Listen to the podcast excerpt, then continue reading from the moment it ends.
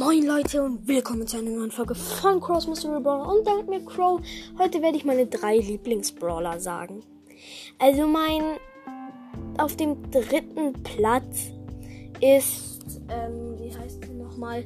Squeak. Also Squeak ist halt ein sehr, sehr starker Brawler. Und ich mag ihn auch sehr. Die Töne oder die Sounds, die er macht, sind sehr süß. Ja, und dann kommen wir so langsam noch zum zweiten Platz.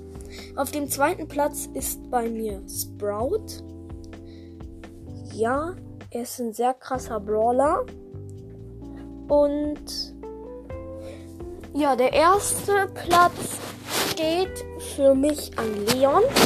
Leon ist ein ultra starker Brawler. Und ich mag ihn auch sehr, weil er halt, ja, sich unsichtbar machen kann mit seinem neues Gadget. Ist halt auch krass und ja, jetzt sind wir schon bei einer Minute. Das heißt, das war so, so langsam mit der Folge. Und damit. Ciao, Leute. Ciao. Yay!